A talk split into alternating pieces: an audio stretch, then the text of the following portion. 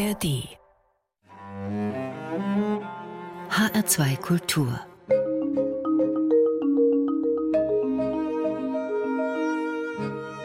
Doppelkopf. Heute am Tisch mit Yves Kugelmann, Gastgeberin ist Regina Oehler. Yves Kugelmann ist Journalist, Filmproduzent, Verleger. Er leitet den Verlag Jüdische Mädchen AG. Er ist Chefredakteur der Zeitschrift Tachles. Und vielleicht würde Yves Kugelmann sagen, er ist Chefredakteur, denn Yves Kugelmann ist Schweizer. Ehrenamtlich ist er einer von vier Stiftungsratmitgliedern des Anne Frank in Basel. Das ist die Stiftung, die der Vater von Anne Frank gegründet hat, Otto Frank, und die er als seine Universalerbin eingesetzt hat. Das heißt, alle Rechte, zum Beispiel am Tagebuch der Anne Frank, sind beim Anne Frank Fonds in Basel. Und Yves Kugelmann ist dafür in der ganzen Welt unterwegs. Schön, dass Sie heute hier sind im HR2 Doppelkopfstudio. Hallo. Hallo. Wir haben uns persönlich kennengelernt dieses Jahr am 12. Juni am Anne-Frank-Tag in Frankfurt. Das war der Geburtstag von Anne Frank. Sie ist 1929 ja in Frankfurt geboren. Und ich werde nicht vergessen, wie es beim Podiumsgespräch darum ging, dass es vielleicht schön wäre, wenn es weltweit so einen Anne Frank Tag geben würde. Da haben Sie gesagt, ja, das wäre schön, aber er müsste vielleicht gar nicht unbedingt Anne Frank Tag heißen. Er könnte zum Beispiel auch heißen der Tag der geflüchteten Kinder. Was ist für Sie der Auftrag als ein Verwalter des Erbes von Anne Frank? Naja, der Auftrag ist auf der einen Seite sehr formal, das heißt Rechte und Lizenzen und die Herausgabe des Tagebuchs und der Tagebücher zu organisieren und zu verwalten, die Gelder, die da reinfließen, für edukative, wohltätige Zwecke zu spenden. Aber im übertragenen Sinn geht es natürlich in jeder Dekade um, um was anderes, nämlich die Anbindung zu finden an die Jetztzeit. Und das sind Herausforderungen, die immer wieder anders sind, sei es in Zeiten, wo es Flüchtlinge gibt, Kriege, wo es Menschen in Not gibt. Und der Anne Frank in Basel versucht das ähm, eigentlich immer wieder zeitgemäß umzusetzen. Und eines der expliziten Anliegen des Anne Frank ist der Dialog zwischen der jüdischen und der muslimischen Welt. Das steht ziemlich sogar im Vordergrund, wenn ich das richtig verstanden habe. Ja, Otto Frank hat ja den Anne Frank von 1963 gegründet und ihm war Koexistenz in Bezug auf Israel und den Nahen Osten sehr, sehr wichtig schon damals. Völkerverständigung darüber hinaus, auch zwischen Juden äh, in der ganzen Welt und zum Beispiel Deutschland. Aber der Koexistenzgedanke ist so wie eine Linie, die sich durch die ganzen äh, 60 Jahre mittlerweile zieht und Projekte etabliert hat, die den Dialoggedanken wirklich versuchen in einer Form umzusetzen auf und eben nicht ähm, in einer Asymmetrie, wie das äh, oft äh, der Fall ist. Und was ist zum Beispiel so ein Projekt, das Sie im Moment vorantreiben?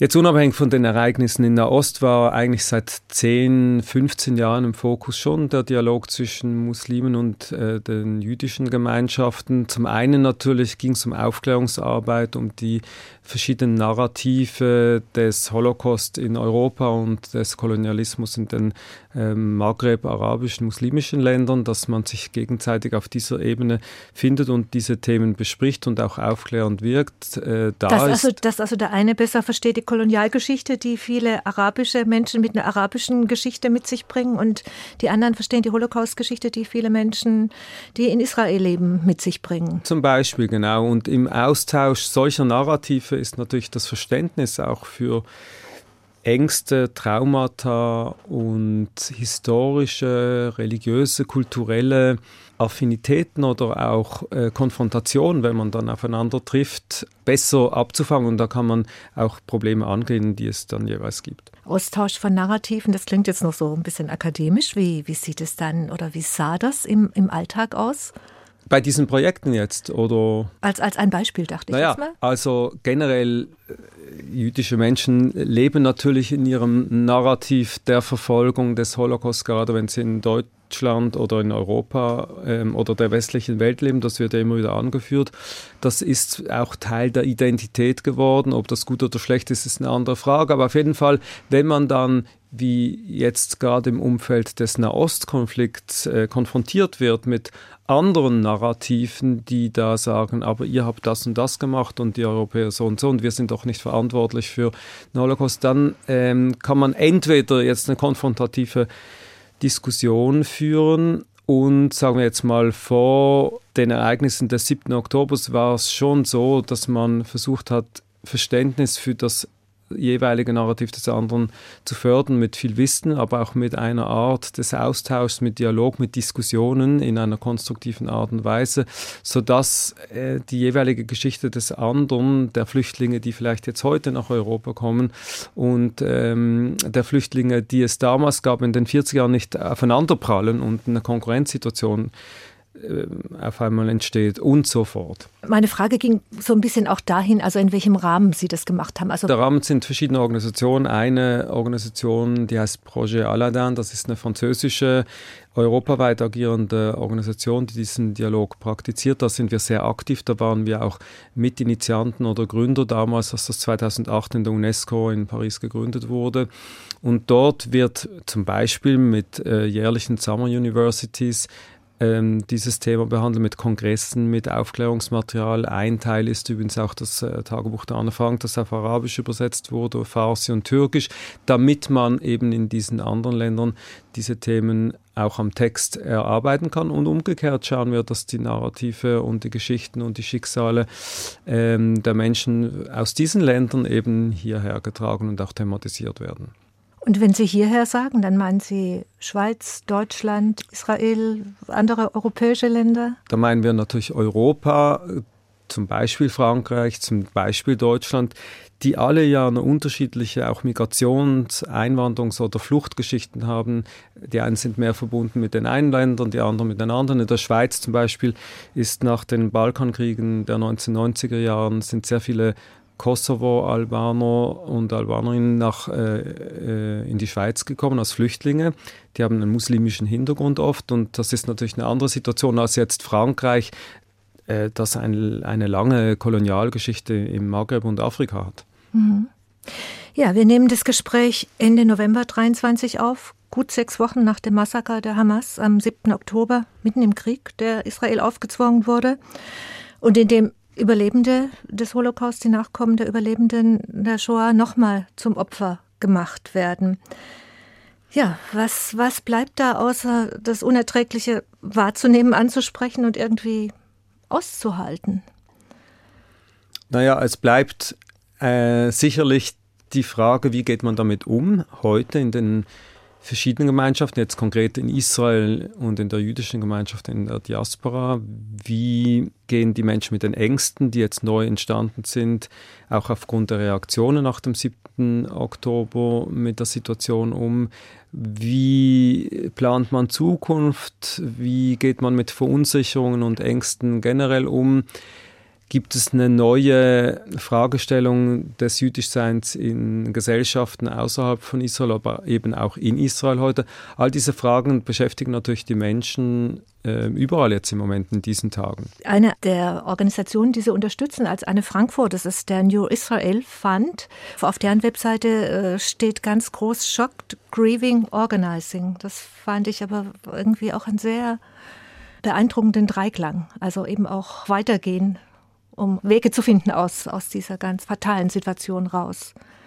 Ja, der New Israel Fund ist eine Partnerorganisation mittlerweile. Ähm, den Koexistenzgedanken, den wir vorhin besprochen haben, müssen wir auch in Anbindung an Organisationen versuchen umzusetzen vor Ort. Und der New Israel Fund, da haben wir vor sechs, sieben Jahren beschlossen, dass wir eine Kooperation eingehen der Anne Frank Fonds ist sehr stark engagiert in Nahost und Israel. Und man muss natürlich auch Organisationen haben, die on the ground eine Expertise mitbringen und dass wir nicht einfach aus Basel aus äh, die Welt äh, uns skizzieren, wie wir sie wollen, sondern wirklich vor Ort Menschen haben, die in Projekten in Bildungsinstitutionen und so weiter tätig sind.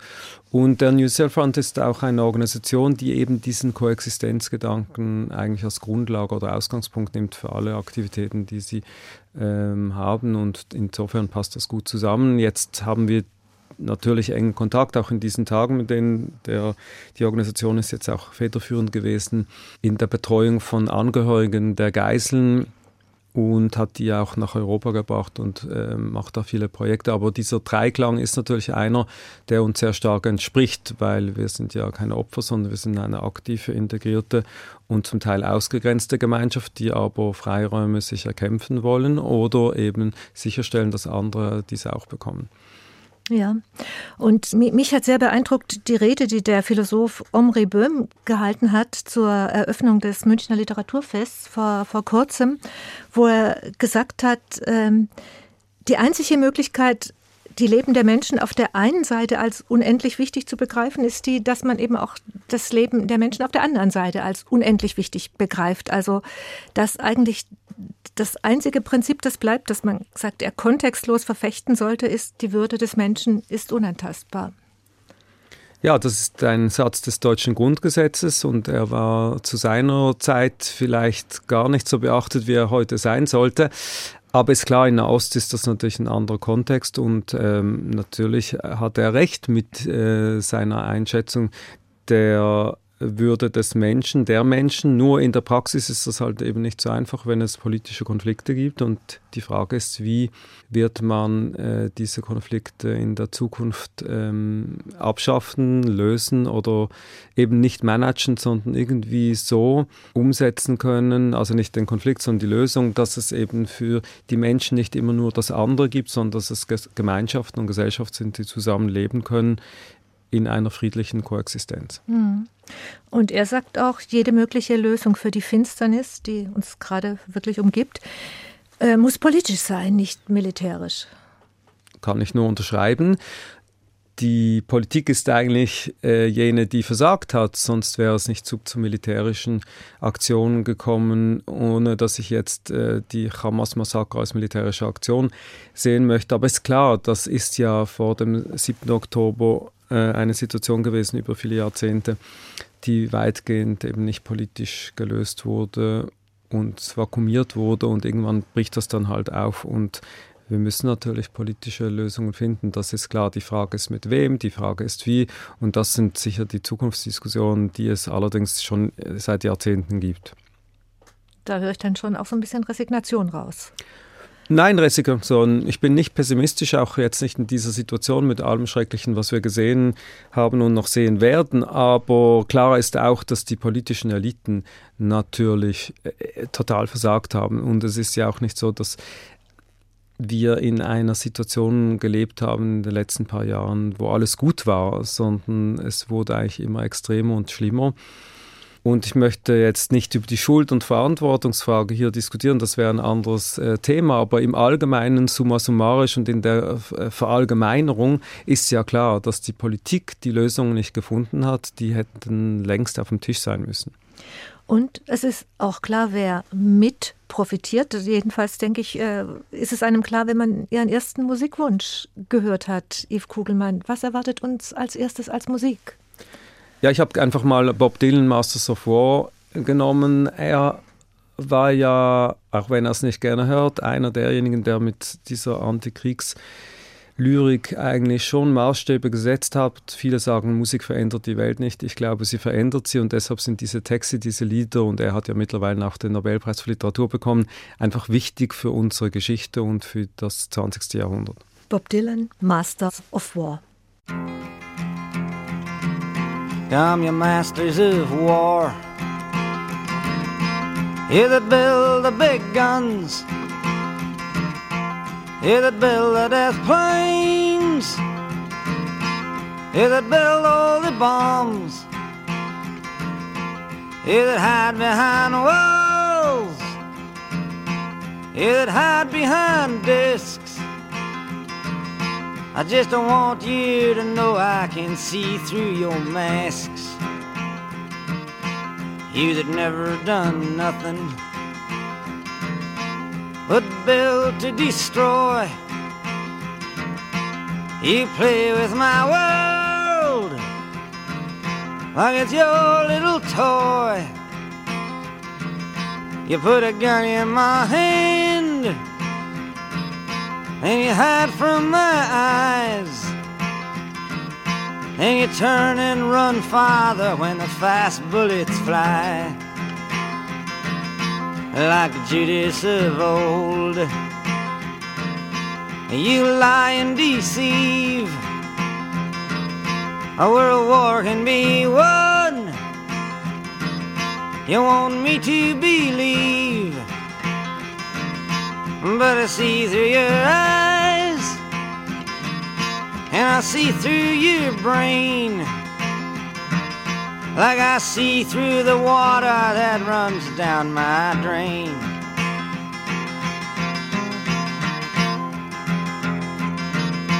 You fasten all the triggers for the others to fire.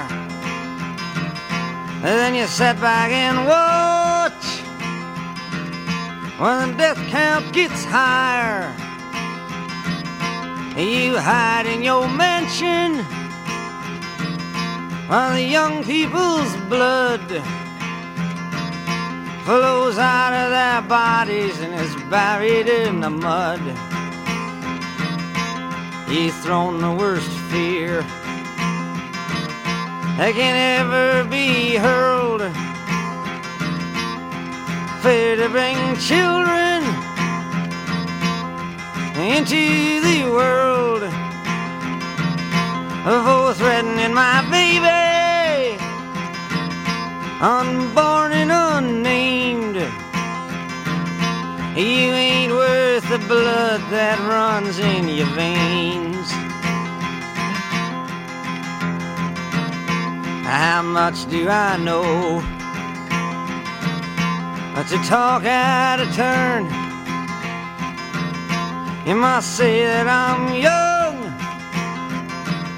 You might say I'm unlearned. But there's a one thing I know. I'm younger than you. That even Jesus would never forgive what you do.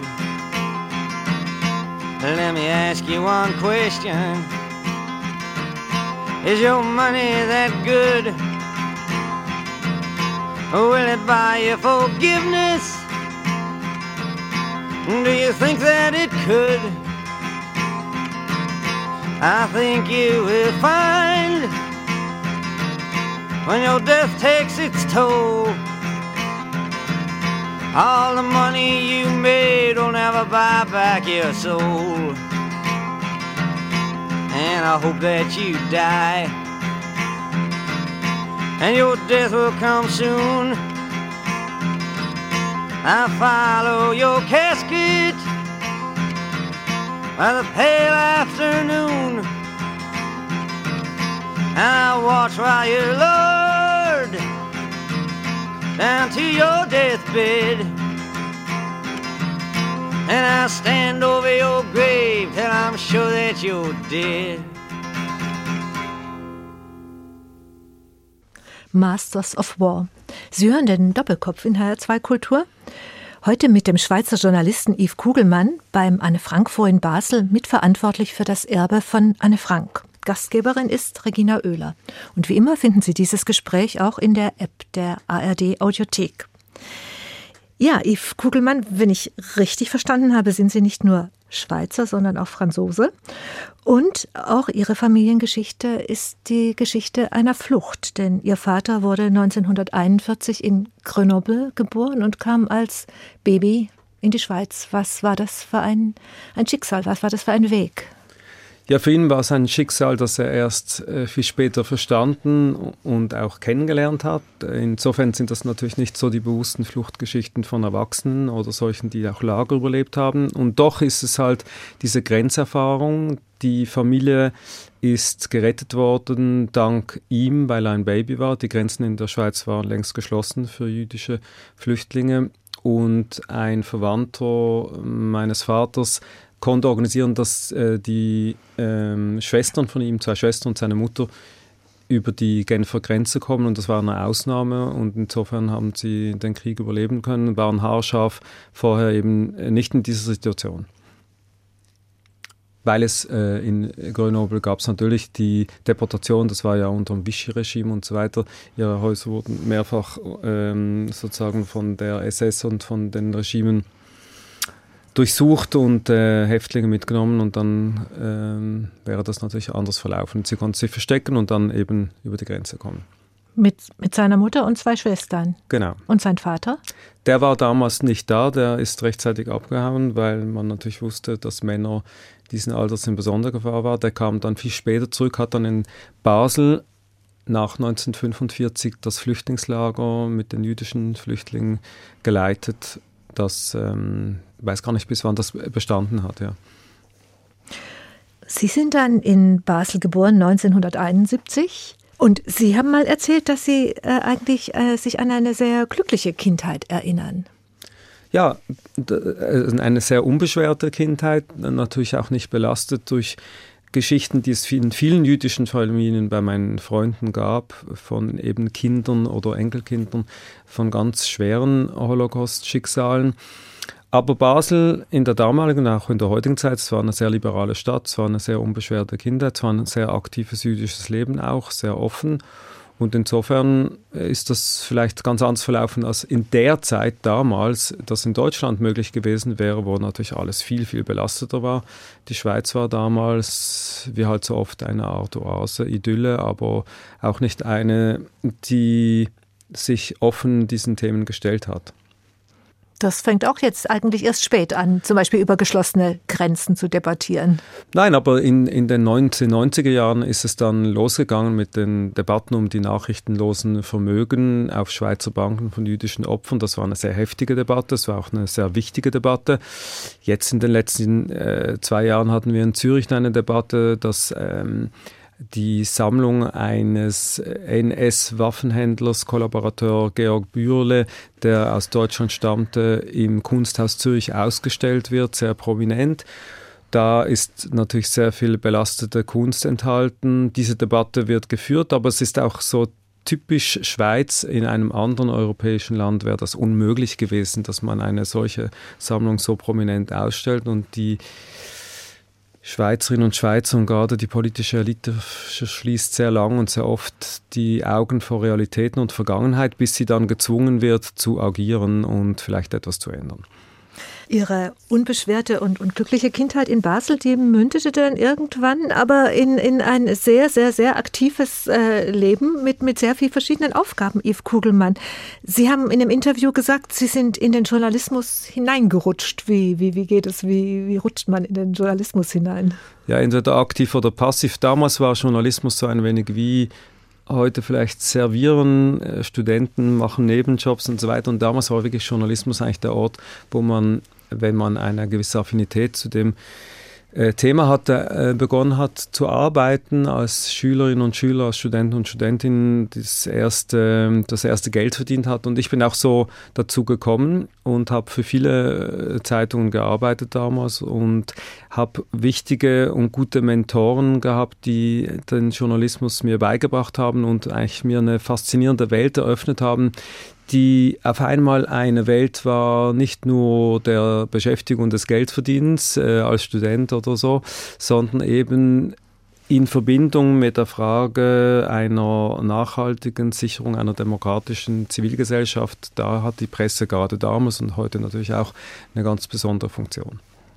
Also eine Aufgabe, wo Sie das Gefühl hatten, das macht Sinn. Das macht Sinn, beziehungsweise ist ja eine Art Steinbruch. Also man, man schlägt da die Diamanten und Perlen raus und muss sie dann schleifen. Aber Sinn damals war für mich nicht mal so der Punkt, aber es war schon interessant, dass man sich Themen erarbeiten oder schließen konnte, zu denen man sonst gar nicht gekommen wäre. Journalismus ist ja auch zuerst mal ein Privileg, ein Privileg, auf der einen Seite Grenzen übertreten zu können, an Menschen in Verantwortung gelangen zu können und Fragen stellen zu dürfen, müssen, können, die man sonst nie im Leben äh, anbringen könnte. Das stimmt. Das genieße ich zum Beispiel auch immer bei den Doppelkopfgesprächen. Denke ich auch immer, das ist sehr privilegiert. Ja. Ja, und heute leiten Sie einen sehr traditionsreichen jüdischen Verlag, den Verlag Jüdische Mädchen AG, und der hat eine ganz lange Geschichte.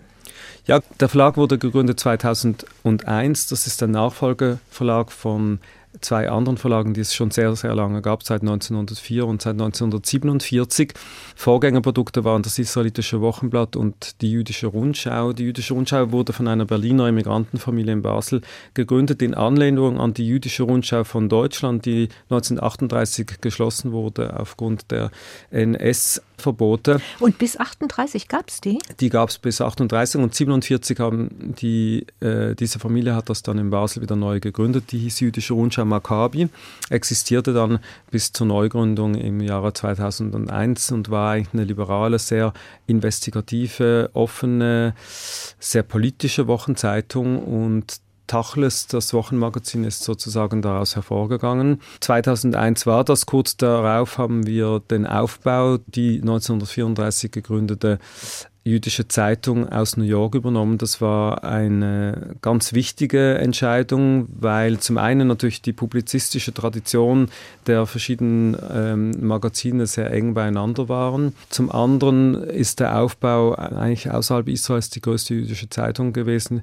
seit den 40er Jahren bis lange danach und hat die gesamte jüdische Elite, vor allem aus Deutschland, die Exilliteraten, die Menschen, die emigriert sind, vereint und äh, eine sehr wichtige Plattform etabliert für die Frage des jüdischen Lebens nach 1945. Hannah Arendt, Albert Einstein und hunderte solcher ähm, Denkerinnen und Denker, gerade aus Deutschland, haben dort äh, geschrieben und wichtige Texte publiziert. Und ja, diesen Sie, Sie, Aufbau gibt es jetzt heute wieder neu, ähm, nachdem er dann übernommen wurde im Jahre 2004. Ja, ja, Sie sagten das so beinahe en passant. Hannah Arendt, Albert Einstein, also wirklich die ganz großen Namen, also eine ganz, ganz große Tradition.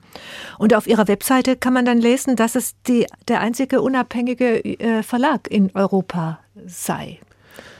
Ja, früher gab es ja in Europa sehr viele jüdische Zeitungen, jüdische Verlage, Hunderte, wenn nicht Tausende. Und äh, das eine waren Publikationen von Gemeinden und Institutionen, aber die meinen wir gar nicht, sondern es gab wirklich freie, unabhängige Presse. Vieles hat man auch damals immer wieder im Feuilleton entdeckt und ich glaube, das war so ein, eine Interaktion, die sehr wichtig war. Leider ist es heute nicht mehr der Fall. Es gibt fast gar keine unabhängige jüdische Presse mehr in Europa. Das fehlt sehr stark, Verlage schon gar nicht mehr.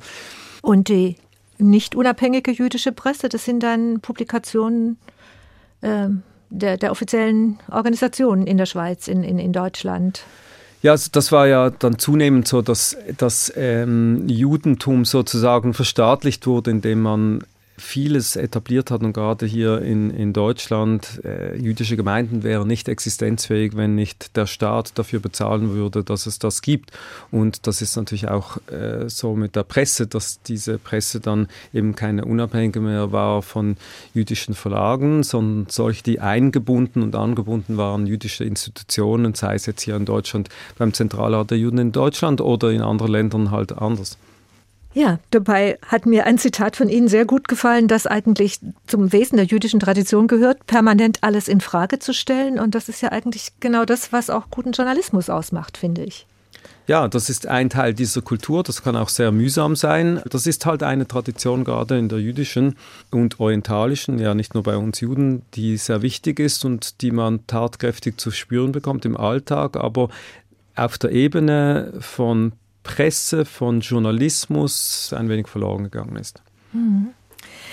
Ja, Sie arbeiten auch zum Beispiel ab und zu als Kommentator für die Taz oder machen große Interviews für Arte. Sie haben auch in einem von Ihren Blogs oder Beiträgen geschrieben, wer hat sich vor dem 7. Oktober abseits von Krieg und Skandalen vertieft und integer für das Jüdische in der Schweiz interessiert? Gut, das kann man natürlich auf die ganze Welt übertragen, aber was der 7. Oktober unter anderem gezeigt hat, neben vielem anderen auch, ist, dass diese guten Zeiten nicht genutzt werden, um die sozusagen die Pandemie in der Gesellschaft vorzubereiten, was wir nach dem 7. Oktober erlebt haben, äh, den artikulierten Antisemitismus, der auch vorher schon da war, aber eben nicht offen ausgelebt wurde und zwar ungehemmt ausgelebt wurde, da haben ja viele irgendwo auch versagt. Die einen werden jetzt sagen, hätten wir nichts getan, wäre es noch viel schlimmer gewesen, aber es zeigt auch, dass das Haus brennt und die Feuerwehr rennt eigentlich weg in dem Moment, wo man löschen müsste. Und löschen heißt in dieser Situation eben nicht sich zurückziehen in die Communities mit allen guten Gründen der Ängste, der Solidarität, des Schmerzes. Aber jetzt müsste natürlich die Mehrheit der Gesellschaft zusammenrücken, diesen Dialog führen und nicht den Extremisten in allen Lagern hier das Feld überlassen. Ja, Yves Kugelmann, als Stiftungsratsmitglied ist Anne Frankfurt für vieles zuständig, Verleger, Chefredakteur von Tachles und von anderen Zeitschriften. Das klingt für mich irgendwie nach drei oder vier Leben. Wie schaffen Sie das alles? Wie bekommen Sie das alles unter einen Hut?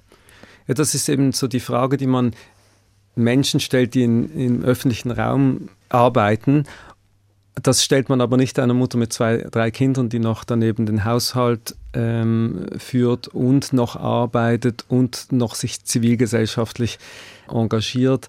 Bei uns ist das immer so, der Schein ist größer als das Sein, weil natürlich haben wir große Teams, wir haben viele Menschen, die mitarbeiten, wir haben auch äh, die Situation, dass alles, was wir tun, ist in der Öffentlichkeit und alles, was die Mütter oder die Väter der ja Alleinerziehenden tun, das sieht niemand, das ist das Unsichtbare. Insofern ist die Frage an uns eigentlich fast die falsche, man müsste eigentlich mehr hinblicken bei den Menschen rund um uns herum, die im Alltag äh, Wahnsinniges leisten eigentlich. Ich glaube, diese Antwort wird einigen gut tun. Ja, Yves Kugelmann. Es gibt viele spannende neue Projekte, auch über die wir gleich reden werden, zum Beispiel eben Anne Frank als Graphic Novel oder als Animationsfilm. Wir nehmen uns jetzt aber erstmal wieder Zeit für Musik und das ist eine äh, heftige Musik, glaube ich, die uns jetzt erwartet, die Sie mitgebracht haben. Ja, ist ein Lied von Billie Holiday, Strange Foods, und soll eigentlich auch in Erinnerung rufen, gerade in solchen Zeiten, dass es äh, nicht immer viel besser war. Es ist ein, ein, ein Lied über Lynchmorde in den USA äh, zu Zeiten des ähm, Rassenhasses gegen die Schwarzen und es ist ein wahnsinnig bewegender Text, wie ich finde, und passt überhaupt nicht und eben deshalb passt er.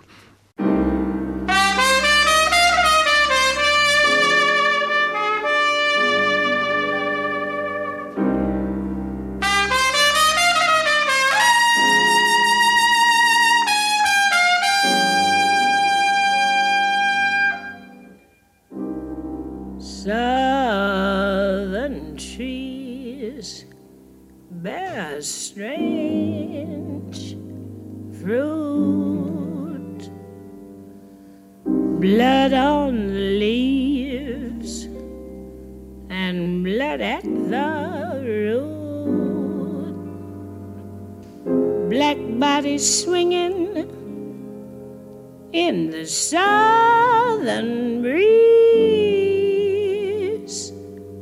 Strange from the poplar trees.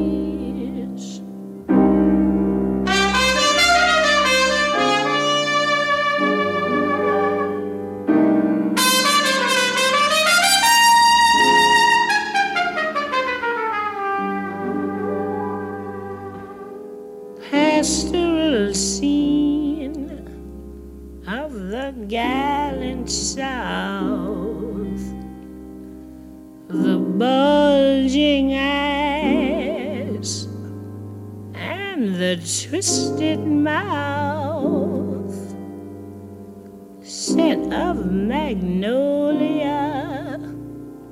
sweet and fresh.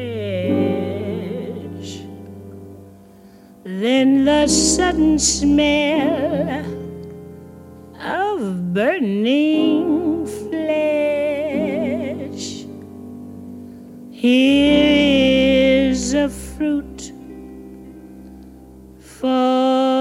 crows to pluck,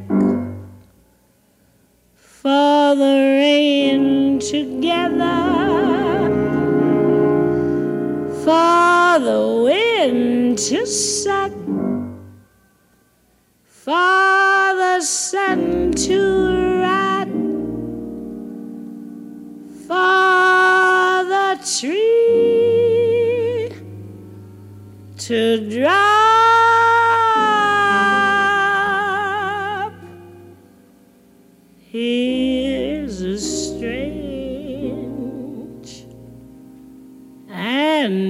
Zu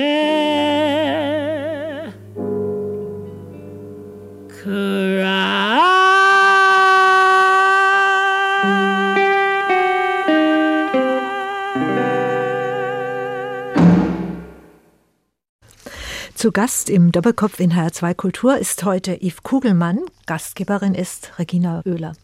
Sie haben gerade gesagt, als wir das Lied gehört haben, es hat eine unglaubliche Geschichte. Ja, es ist eine lange Geschichte, aber in der Kürze ist mir jetzt gerade während des Hörens wieder aufgefallen, warum musste es eine schwarze Sängerin sein, die das Thema eingebracht hatte und wieso hat damals die Gesellschaft nicht reagiert. Jetzt kann man sagen, das ist 70 Jahre her und heute müsste man das neu übersetzen. Wieso müssen Minderheiten für ihre eigenen Rechte einstehen und eigentlich nicht die sogenannte vermeintliche Mehrheitsgesellschaft diesen Akt übernehmen, gerade in Ländern, die seit so vielen Jahren, die aufgrund der neuen Verfassung von Menschenrechten und einem Bewusstsein, das doch geschaffen wurde, eigentlich viel weiter sein müssten, als sie es oft sind. Tja. Sie engagieren sich für Menschenrechte, für Gerechtigkeit als Mitglied des Stiftungsrats des Anne Frank Fonds in Basel, ehrenamtlich. Es gibt vier Mitglieder. Wie sind Sie zu dieser Aufgabe gekommen? Also die Familie von, von Anne Frank, Budi Elias, der hier in Frankfurt geboren ist und zum Teil mit Anne Frank aufgewachsen ist und mit Margot Frank, er ist ja der Teil der Familie, der nicht nach Amsterdam emigriert ist, sondern gehört zum größeren Teil, die nach Basel emigriert sind in den 30er Jahren.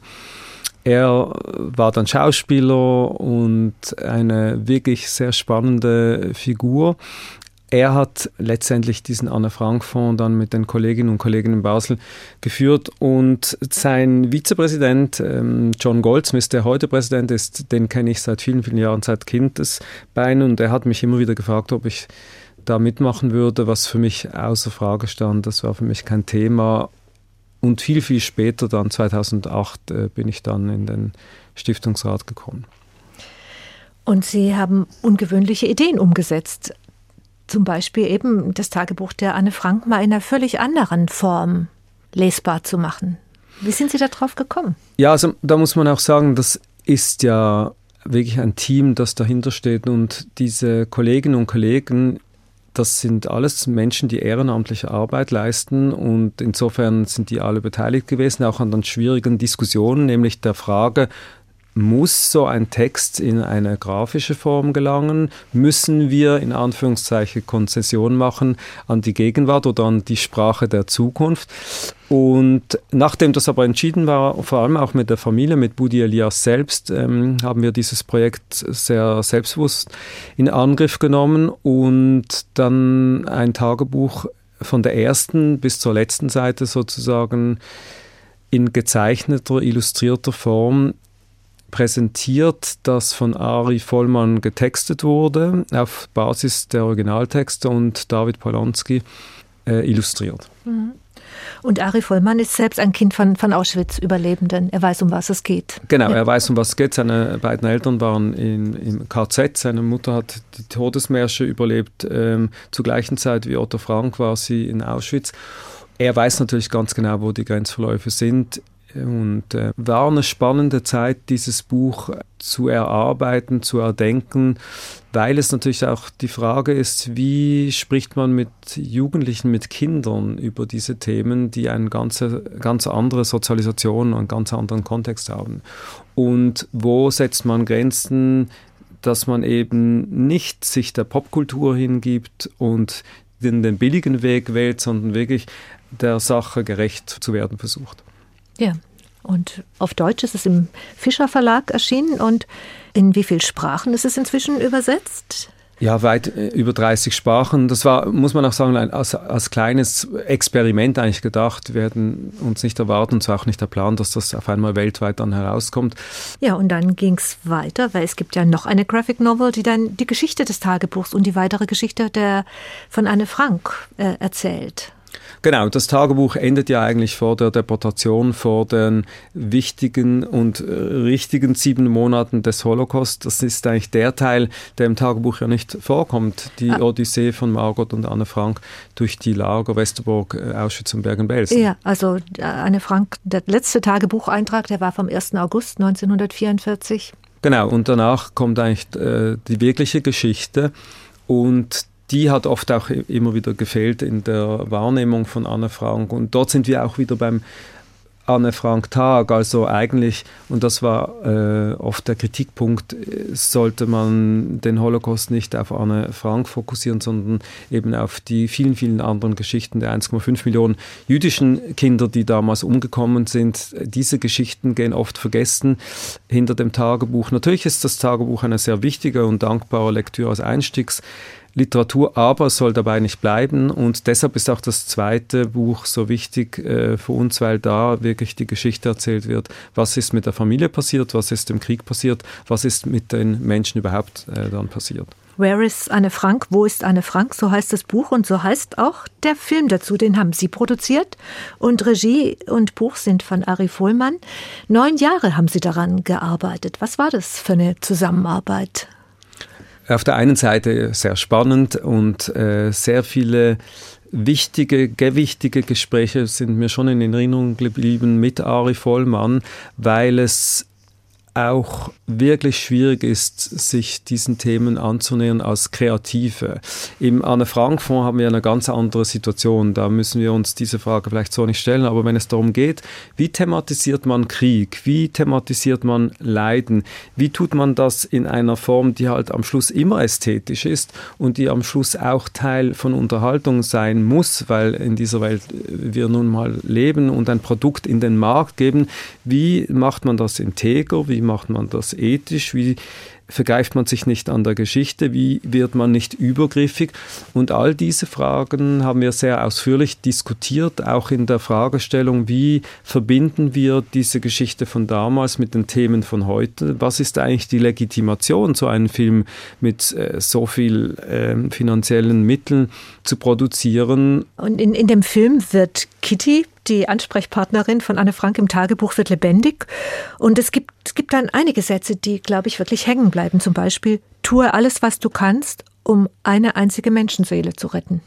Ja, das ist ein, ein, ein, Zitat aus dem Talmud und das hat er aufgegriffen, kommt so ähnlich auch nochmals vor bei Schindlers List das ist ein, äh, ein, ein Grundgedanke, dass man sich eben für die Rettung von Menschenleben einsetzt und geht eigentlich auch auf die Idee von Otto Frank zurück, der gesagt hat, nachdem ihm bewusst war, dass seine Familie ausgelöscht wurde, er möchte aber an die Zukunft glauben und Friedensarbeit, Verständigungsarbeit machen. Das war auch der Grund, weshalb er letztlich den Anne Frank Fonds gegründet hat, nämlich dass das Geld, was er durch das Tagebuch seiner Tochter verdient hätte, nicht seiner Familie gibt oder sich selbst, sondern zurück in die Zivilgesellschaft gibt, auf der Basis der Kinderrechte, wie sie damals schon kurz nach dem Krieg dann formuliert wurden. Und es lohnt sich mal auf die Webseiten zu gehen, denke ich, dass das Anne Frank Forst. Da findet man zum Beispiel dann auch ein Zitat aus einer Kurzgeschichte, die Anne Frank geschrieben hat. Sie hat ja noch sehr viel mehr. Die war ja unglaublich produktiv in dieser kurzen Zeit. Hat nicht nur das Tagebuch geschrieben, auch Kurzgeschichten. Und Anne Frank selber hat geschrieben, wie, wie herrlich ist es, dass niemand eine Minute zu warten braucht, um damit zu beginnen, die Welt zu verändern. Wie herrlich ist es, dass jeder, klein oder groß, direkt seinen Teil dazu beitragen kann, um Gerechtigkeit zu bringen und zu geben. Ja, das ist auch ein Spirit, den wir heute wieder gesehen haben in, in, der Klimabewegung zum Beispiel. Die jungen Menschen haben einen Reflex eigentlich, das Richtige zu tun. Man muss nicht immer einverstanden sein mit den Mitteln, die gewählt werden, aber von der Idee dahinter, von der Gedankenwelt ist das so eine Art ähm, Gedankenwelt, die Anne Frank damals schon hat und viele Jugendlichen dieser Zeit. In ihrem Film Wo ist Anne Frank, da geht es jetzt nicht um die Klimakatastrophe, da geht es um die katastrophalen Bedingungen, unter denen viele Geflüchtete leben in Deutschland und anderswo in, in den Niederlanden, in dem Fall von Wo ist Anne Frank. Auch das kommt da sehr, sehr drastisch rüber. Ja, und vor allem der, der Teil in diesem Film, der aktuell ist, befasst sich mit den Fluchtbewegungen, mit der Migration wurde geschrieben, das Drehbuch wurde geschrieben 2014, also lange noch bevor hier diese Flüchtlingskrise Realität wurde, weil es eben absehbar ist, dass äh, solche Dinge immer wieder geschehen werden. Leider ist dann die Realität äh, im Film wirklich Realität geworden, auch in der wirklichen äh, Welt. Und wichtig ist aber, dass man sich diesen Themen dann stellt und auch zu verstehen versucht, warum mit dem Zivilisationsbruch der Shoah, des Holocaust, eben diese Themen nicht erledigt waren. Und man muss in jeder Generation offensichtlich neu verhandeln, dass solche Dinge nicht mehr geschehen können. Tja. Und immerhin hat jeder und jede die Gelegenheit, den Film zu sehen. Äh, seit Anfang November ist er im Kika, im Kinderkanal von ARD und ZDF zu sehen und wird da auch lange zu sehen sein, haben Sie gesagt, Yves Kugelmann. Es gibt eine sehr intensive Bildungs- und pädagogische Zusammenarbeit mit dem Hessischen Rundfunk, wie es das schon gab beim Dokudrama des Hessischen Rundfunks, äh, meine Tochter Anne Frank.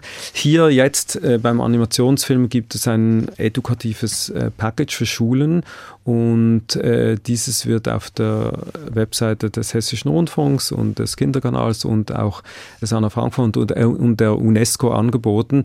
Und das ist über sehr viele Jahre angedacht und angelegt, weil wir denken, mit diesem Thema kann man zumindest mal eine Grundlage schaffen, damit man zu den anderen Themen, die eben auch im Film sind, nämlich Kinderrechte, Migration, Rassismus, Diskriminierung, Antisemitismus, dass man diese Themen eben diskutiert oder vielleicht sogar in den Schulunterricht bringt.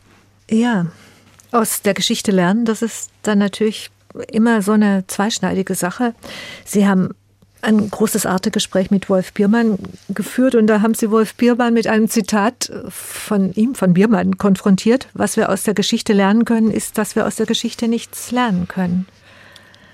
Ja, es ist interessant, das erinnert mich an eine Begegnung hier mit ähm, dem Historiker Sal Friedländer, übrigens hier in Frankfurt im, im Schauspielhaus, da hat ein Gespräch geführt vor ein paar Jahren und da kam auch eine Frage aus dem Publikum und seine Antwort war dann, ähm, auf die Frage, können Sie sich das erklären, wie hat das geschehen können? Und er hat gesagt, nein, ich habe jahrzehntelang geforscht, ich habe jedes Dokument umgedreht, ich habe so viele Überlebende und auch äh, die Tätergeschichten untersucht, ich weiß es nicht.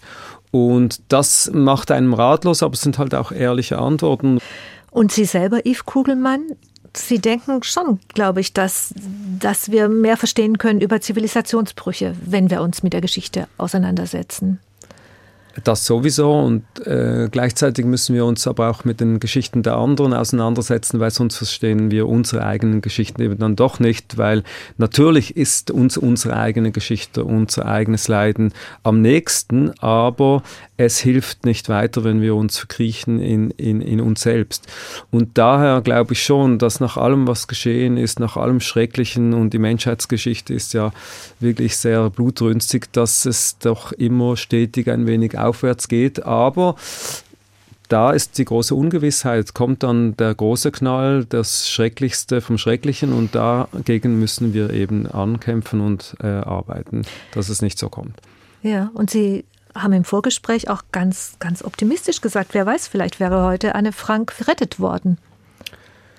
Ja, wer weiß. Also äh, es ist so, ähm, nach 1945 äh, gab es so diese Explosion an Bewusstsein, dass Verfassungen geschrieben wurden, die einfach ihrer Zeit voraus waren, dass Menschenrechtskonventionen formuliert wurden, die zeitlose Gültigkeit haben, dass Bücher geschrieben wurden, die wahrscheinlich heute nicht mehr äh, geschrieben worden wären. Das sind Texte, die sich eingebrannt haben in unsere DNA und Kultur, auch wenn oft immer wieder dagegen verstoßen und dagegen gelebt wird. Und ich glaube schon, dass diese Brüche und diese schrecklichsten Ereignisse die Menschheit letztendlich immer wieder einen Schritt nach vorne bringen, wenn es einen Menschen mehr gibt, der gut ist, als jene, die schlecht sind. Und auf dieser Ebene glaube ich schon, dass wir vorwärts kommen können, ohne dass wir zweckoptimistisch oder naiv sind. Wir müssen uns ganz genau auseinandersetzen mit den Schattenseiten und mit den schlimmen Dingen, die geschehen. Mit den Letzt, eigenen Schattenseiten mit ja den auch. eigenen und auch der anderen, mit wem auch immer. Aber die menschliche Seele hat eben zwei, zwei Seiten und äh, im Bewusstsein dessen muss man halt voranschreiten. Und im Gespräch bleiben. Ins Gespräch kommen, im Gespräch bleiben. Vielen, vielen Dank, Yves Kugelmann, für dieses HR2-Doppelkopf-Gespräch. Das letzte Wort wird Wolf Biermann haben. Was für ein Lied setzt den Schlusspunkt dieser Sendung? Ja, eigentlich könnten es viele Lieder sein von, von Wolf Biermann, aber ich nehme einfach total egoistisch die Ballade vom preußischen Ikarus, weil es mir musikalisch ebenso gut gefällt wie im Text und in der eigentlich Geschichte dieses Liedes. Das Scheitern ist immer sehr nahe und er thematisiert es auf eine gute, auf eine ironische und auf eine sehr grundlegende Art. Vielen, vielen Dank. Vorher verabschiedet sich noch als Gastgeberin Regina Oehler.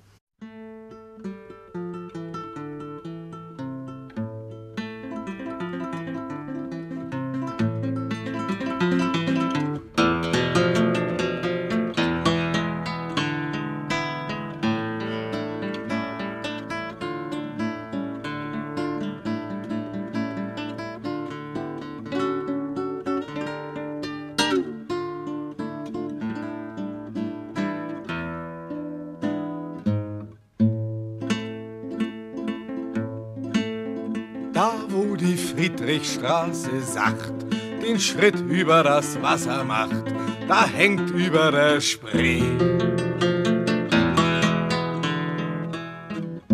Die Weidendammer Brücke schön, kannst du da Preußens Adler sehen, wenn ich am Geländer steh. Dann steht da der preußische Ikarus mit grauen Flügeln aus Eisenguss dem tun seine Arme so weh.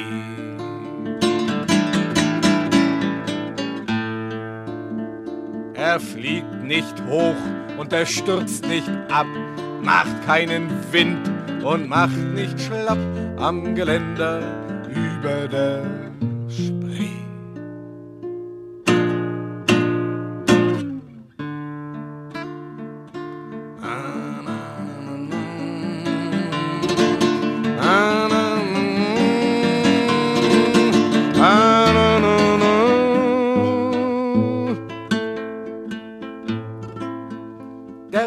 Stacheldraht wächst langsam ein, tief in die Haut, in Brust und Bein, ins Hirn, in graue Zellen. Umgürtet mit dem Drahtverband ist unser Land ein Inselland, umbrandet von bleiernen Wellen. Da steht der preußische Ikarus mit grauen Flügeln aus Eisenguss, dem tun seine Arme so weh.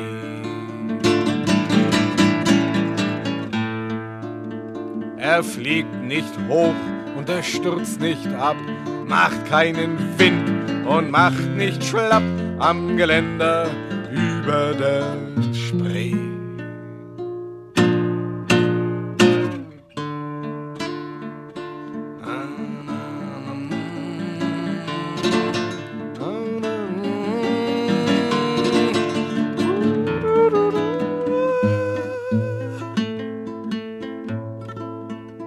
Und wenn du weg willst, musst du gehen. Ich hab schon viele abhauen sehen aus unserem halben Land. Ich halt mich fest hier, bis mich kalt dieser verhasste Vogel krallt und zerrt mich übern Rand.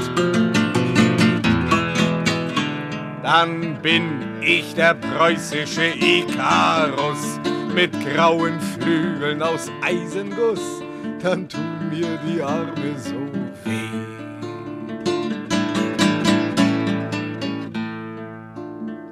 Dann flieg ich hoch und dann stürz ich ab, mach bisschen Wind, dann mach ich schlapp am Geländer über der Mehr